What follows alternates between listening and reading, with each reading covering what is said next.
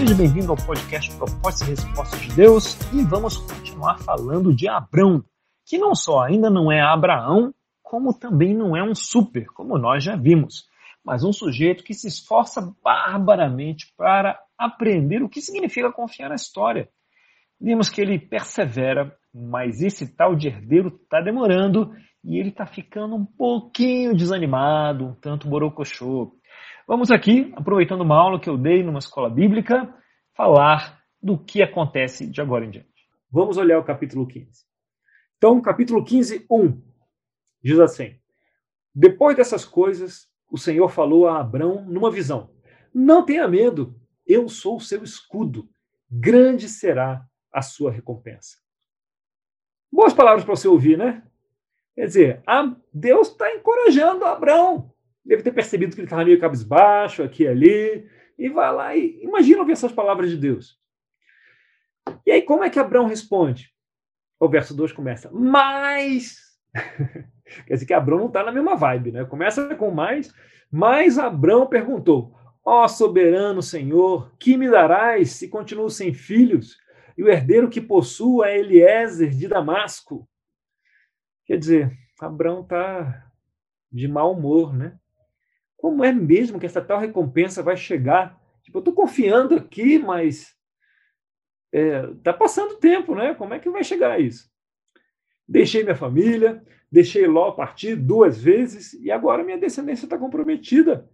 Na mente dele só sobrou o servo dele, né? Era aquele servo mais, o servo sênior, né? O cara que, que cuidava dos demais servos, né? E respondia pela casa, às vezes como se fosse o próprio Abraão aquele servo supervisor. É quase da família esse cara mesmo.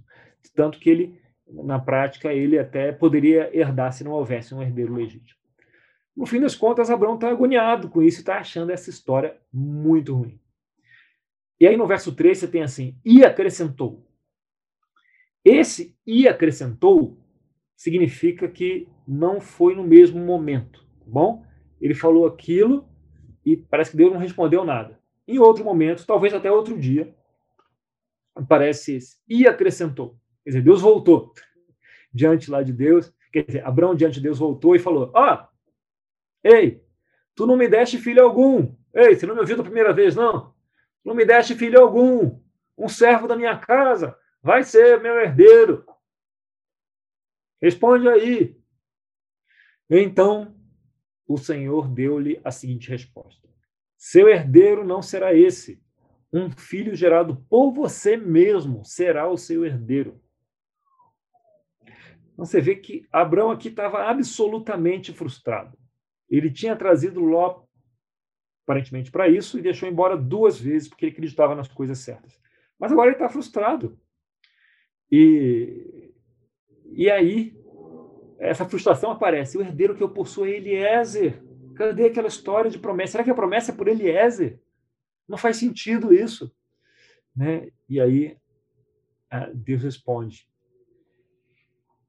É... Quando ele fala a primeira reclamação, Deus fica calado. Não responde nada. E Abraão volta e faz a segunda reclamação. Não é? Tu não me deste filho algum. E tá vendo a ponto de exclamação aí? Um servo será meu herdeiro.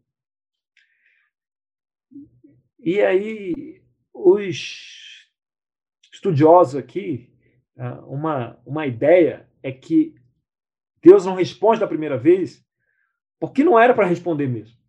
Que o ideal era Abraão não saber, não ter uma resposta nesse momento. Mas, como Abraão insiste, e na verdade há um relacionamento aqui entre os dois, na segunda vez que é provocado, Deus responde: Não, vai ser um um herdeiro vai ser gerado por você mesmo. Por você mesmo. Não vai ser um servo, um herdeiro. Aparentemente, Deus não queria informar isso.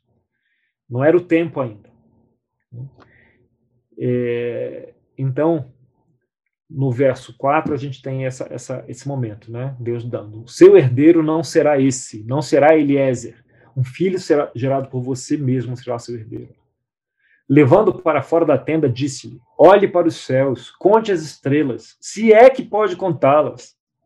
E prosseguiu: Assim será sua descendência. Acalme-se, moço. E no meio dessa luta toda, Abrão creu no Senhor e isso lhe foi acreditado como justiça. E assim Abraão decide confiar na história, né? E essa é a famosa frase que diz que isso lhe é acreditado como justiça. Eu acredito que essa noite ele relaxou, foi dormir contente, foi namorar a esposa e feliz de que um, um herdeiro dele seria seria filho dele. Só que nada acontece por um montão de anos depois disso. Né? Sara, Sarai não engravida. E, e, os anos vão passando. Um, dois, três, quatro, cinco, um monte de anos vão passando. Uh, e qual é a lição? Uma das lições aqui. Com Abrão. Abrão insiste por uma resposta que ele não deveria ter. Né? Às vezes eu, eu acredito eu quero algumas respostas, eu preciso de respostas. Mas Deus sabe que, na verdade, no fundo, eu não preciso delas.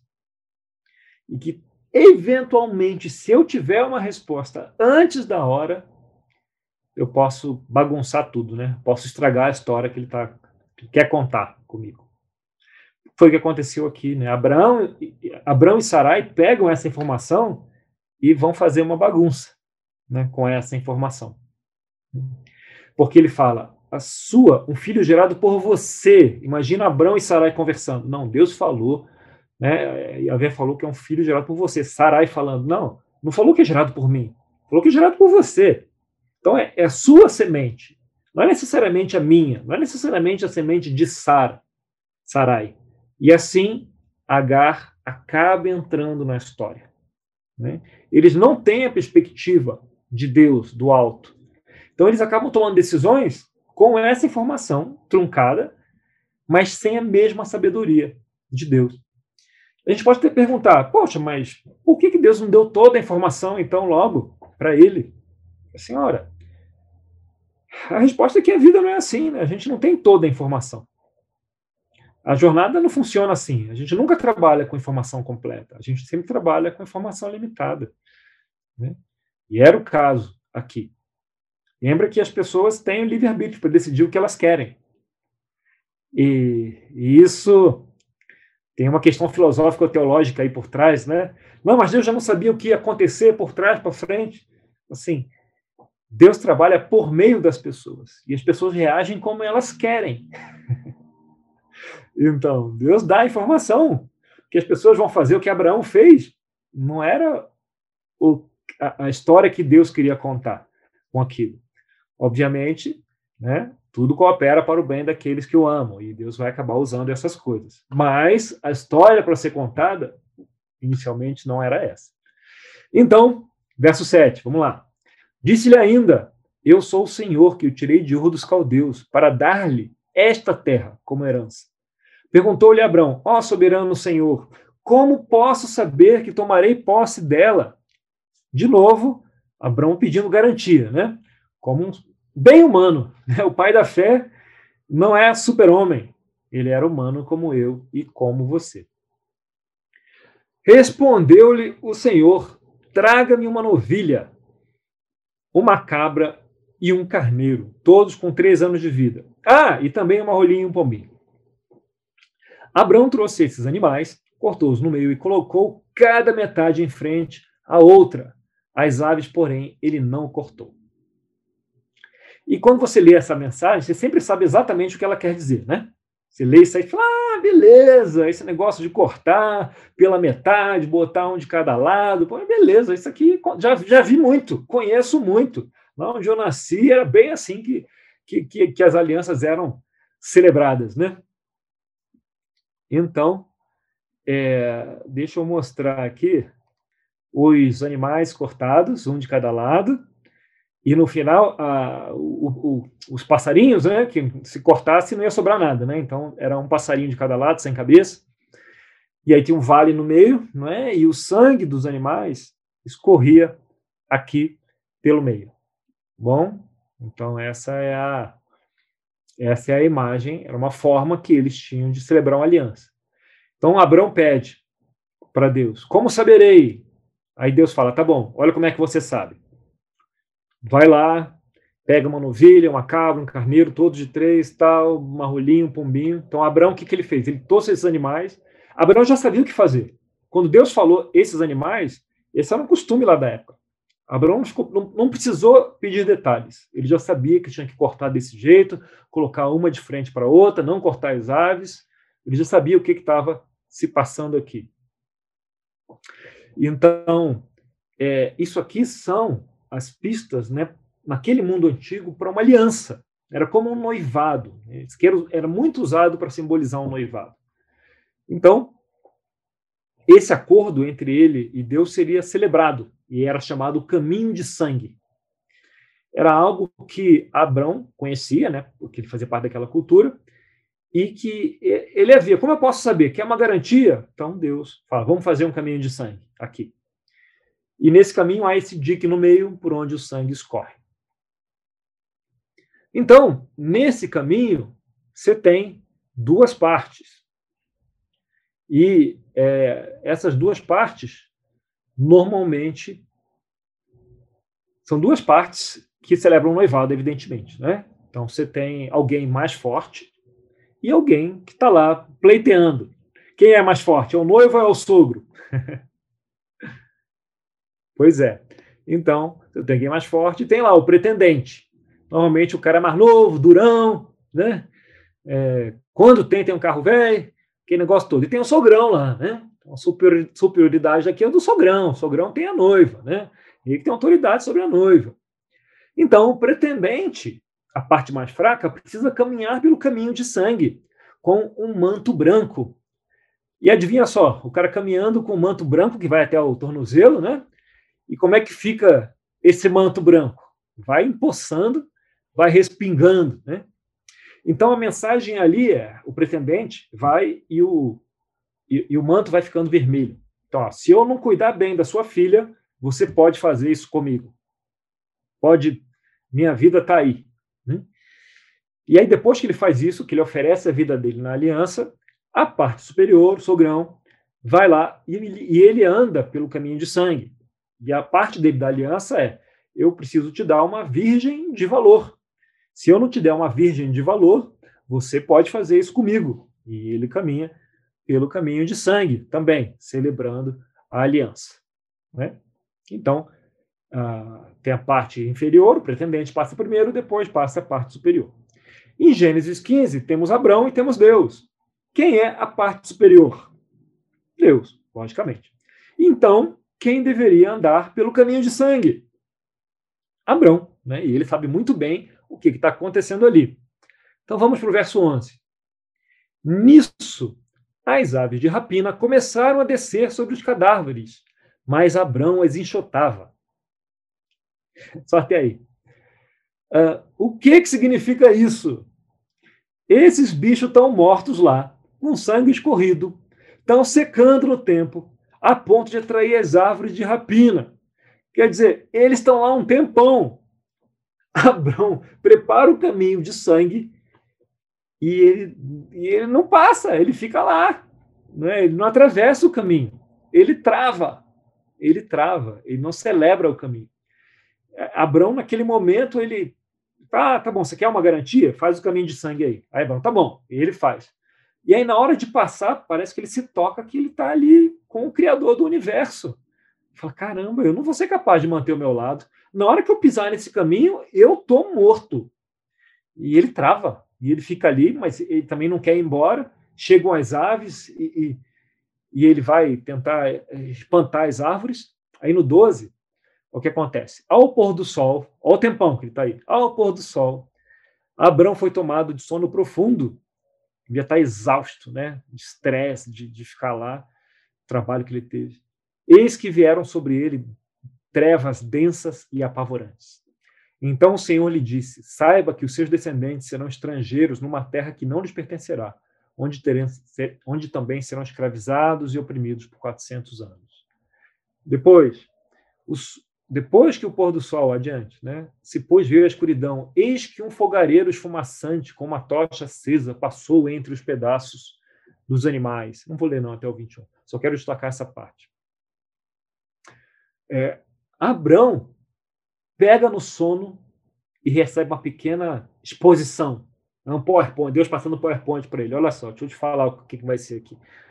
Então, saiba que seus descendentes vão passar por isso, por aquilo. Saiba que sua viagem ao Egito é, terá consequências aí também no futuro. É, e, e aí Abrão, quando ele acorda, ele vê uma tocha e fumaça passando entre os pedaços. Fogo e fumaça. O que, que isso te lembra nas Escrituras? O que, que isso representa? Fogo e fumaça. Lembra de Êxodo? Não tinha fogo e fumaça. O que, que representa? Então, fogo e fumaça costumam representar a presença de Deus né, nos altares, fogo e fumaça. Elias, fogo e fumaça, costuma representar a presença de Deus. Então, você tem um fogareiro esfumaçante, você tem fogo e fumaça, né, uma tocha acesa. Representa que Deus vê a dificuldade de Abraão. Está lá horas, escurece e Abraão não passa. E Deus vê essa dificuldade e ele mesmo passa entre os pedaços. Mesmo com Abraão bagunçando a parada toda, bagunçando a cerimônia, Deus assume e ele faz o acordo, mesmo sendo a parte superior. E, e essa mensagem do acordo, né? É, lembra o acordo que fez com Noé? Não, tá bom, eu vou prover o arco. Então aqui ele vê Abraão está mal-humorado, né, fazendo algumas besteiras, mas ainda assim Deus mostra compaixão e ele celebra a aliança. Ele celebra a aliança com Abraão. É, e ainda assim essas besteiras que, que Abraão faz têm consequências, né? O povo dele ia sofrer no futuro, no Egito. Né? Da onde será que veio isso, né? É, que, que papo estranho, apareceu do nada. Está tá contando aqui Abraão que os erros, é, a promessa continua, mas tem consequências, né? É, alguns comentaristas dizem que é uma mensagem de que é, Abraão saiu do Egito, mas metaforicamente o coração, afinal de contas, o que, que veio com, com ele do Egito? Pois animais, servos, homens e servas, né? E uma dessas servas foi Agar. Né? Olha, olha as consequências aí do Egito. Então, é, e a consequência, com quem que Abraão vai dormir depois de receber aquela informação de que a descendência viria dele? Com H, que é a escrava egípcia de Sarai. Então, o Egito volta com eles. Então, é, no próximo capítulo, né, é, no capítulo 16, Abrão e Sarai terão a brilhante ideia de ter um filho por meio de Agar e bagunçar a história toda. Então, como se costuma dizer, é fácil tirar-nos do Egito, mas é menos fácil para Deus tirar o Egito de nós, o Egito do povo. Então, algo assim. Como Abraão confiou no Egito no meio daquela fome, é, agora Deus está lhe dizendo, no meio dessa luta toda, que a sua descendência vai carregar a semente do Egito com eles, né? E vai ser difícil tirar o Egito deles, né? Alguns comentaristas enxergam essa simbologia aí por trás. Então, capítulo 16, a gente não vai aprofundar, né? Trata de Agar, do nascimento de Ismael, né? É, e, então, vamos para o 17. 17, 1. Quando Abrão estava com 99 anos de idade, o Senhor lhe apareceu, né, 13 anos depois de Nascer. Eu sou o Deus Todo-Poderoso, ande segundo a minha vontade, seja íntegro. Estabelecerei minha aliança entre mim e você, e multiplicarei muitíssimo a sua descendência. Abrão prostrou-se, rosto em terra, e Deus lhe disse: Da minha parte, esta é minha aliança com você. Você será pai de muitas nações. Quer dizer, você será Abraão, que significa pai de muitas nações. Então ele diz: Você não mais será chamado Abrão, seu nome será Abraão, porque eu constituí pai de muitas nações. Momento mágico! Podemos parar de chamar Abrão de Abrão. Agora vamos chamar Abraão de Abraão. É? e, e, ele vai contar como é essa aliança, ali no verso 11. A gente vai ler um, um maior aqui, até o 22. terão que fazer essa marca, né, a circuncisão, que será o sinal da aliança entre mim e vocês. Da sua geração em diante, todo menino de oito dias de idade entre vocês terá de ser circuncidado, tanto os nascidos em sua casa, quanto os que forem comprados de estrangeiros e que não forem descendentes de vocês. Sejam nascidos em sua casa, sejam comprados, terão que ser circuncidados. Minha aliança, marcada no corpo de vocês, será uma aliança perpétua. Qualquer do sexo masculino que for incircunciso e não tiver sido circuncidado será eliminado do meio do povo. Quebrou minha aliança. Disse também Deus a Abraão: De agora em diante, sua mulher não se chamará Sarai, minha princesa. Seu nome será Sara, princesa. Eu o abençoarei e também por meio dela lhe darei um filho. A mim, sim, eu a abençoarei. Sim, eu a abençoarei. E dela procederão nações, reis e povos. Abrão prostou-se em terra e riu-se, e disse a si mesmo: Poderá um homem de cem anos de idade gerar filhos? Poderá Sara dar luz aos 90 anos? E Arão disse a Deus: Permite que Israel se... Ismael seja o meu herdeiro. Então Deus respondeu: Na verdade, Sara, sua mulher, lhe dará um filho, e você lhe chamará Isaac. Com ele estabelecerei a minha aliança, que será a aliança eterna para os seus futuros descendentes. No caso de Ismael, levarei em conta o seu pedido. E o abençoarei também. Eu farei prolífero, multiplicarei muito sua descendência. Ele terá o Beethoven dele. Né? E será pai de doze príncipes, e dele farei um grande povo. Mas a minha aliança eu estabelecerei com Isaac, filho que Sara lhe dará no ano que vem, nesta época. Então, temos aqui de novo termos muito repetitivos. Né? Aliança aparece várias vezes, palavra terra aparece sete vezes, aliança também sete vezes, padrões se repetem né, eu já vou direto, você já sabe, né, tem um quiasma aqui, e o centro desse é o verso 10. Todos do sexo masculino entre vocês serão circuncidados na carne. É o centro desse quiasma. Circuncisão será um ponto muito importante daqui adiante. E, finalmente, Abraão vai completando o quebra-cabeça. Ih, aquele negócio com Agar, então, né? É, e aí ele percebe que fez bobagem. É, fez bobagem aqui. E aqui também tá, tá tem um espelho lá com a aliança de Noé, né? Já falamos. Ele provê aqui a aliança.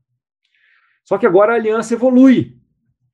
Com Noé, Deus deu a aliança, não é? Deu o arco. Com Abraão, Deus monta a aliança. Só que agora Abraão tem que pagar um precinho pela aliança.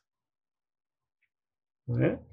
É, agora ele espera um ato de obediência de Abraão. E esse ato é a circuncisão.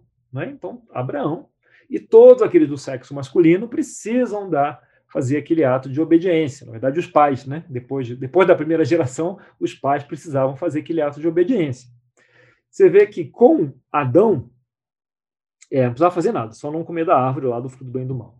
Noé, Deus proveu o símbolo, Deus proveu o arco. Com Abrão, eh, Deus provê de novo a aliança, mas Abrão tem que casar ali um, um, ato de obediência. Não tinha muita obediência ao texto, porque não tinha texto ainda. Então, o único mandamento aqui é a, é a circuncisão, nesse momento da história. Mas Abrão já precisa casar. A próxima aliança é feita com Moisés. Não é? Então, o preço do povo já é bem maior. O que, que a gente vê aqui? É, ele esperava mais de Abraão, Abraão do que de Noé. Está subindo a barra. Ele vai esperar mais do povo, com Moisés, do que de Abraão. E depois, com Davi para os reis, ele vai esperar mais ainda do que para o povo. Quanto mais o povo aprende sobre Deus, maior é a expectativa. Então é bom a gente pensar sobre isso um pouquinho. Afinal, já contamos 4 mil anos dessa historinha aqui. E quanto mais nós sabemos sobre o caráter e sobre a natureza de Deus, mais é esperado de nós. Então você imagina, claro, estamos aqui dois mil anos depois de Cristo, com o Espírito Santo, com todo o entendimento sobre o perdão, arrependimento, sobre amar os inimigos, de uma forma que eles não passavam nem perto de entender naquela época. O que é esperado, né? Claro que a gente pode ouvir isso e pensar, ah, então eu estou frito, é melhor nem tentar. Mas lembremos que Deus também vai até onde a gente está. Foi o que Deus fez com Adão e Eva ali na queda, né? Foi até onde eles estavam na vergonha e deu roupas para eles. Fez aqui com Abraão, que não conseguiu passar o caminho de sangue, foi até onde ele estava e ele passou. Ele vai até onde estamos, onde quer que seja, e, e nos chama aí adiante, a continuar andando. Ele quer que a gente se mova, né? Se mova adiante. E sempre quer que a gente dê o próximo passo de fé nessa aliança com ele. Então aqui a gente está vendo a aliança que ele é, estabeleceu com Abraão. E como essa aliança dá uma cutucada em nós, né? Esse sujeito que nem tinha nada em que se basear. E com isso, eu encerro o nosso quarto papo, falando da, ter da terceira aliança, né? Falamos da primeira com Adão, da segunda com Noé, agora a terceira com Abraão.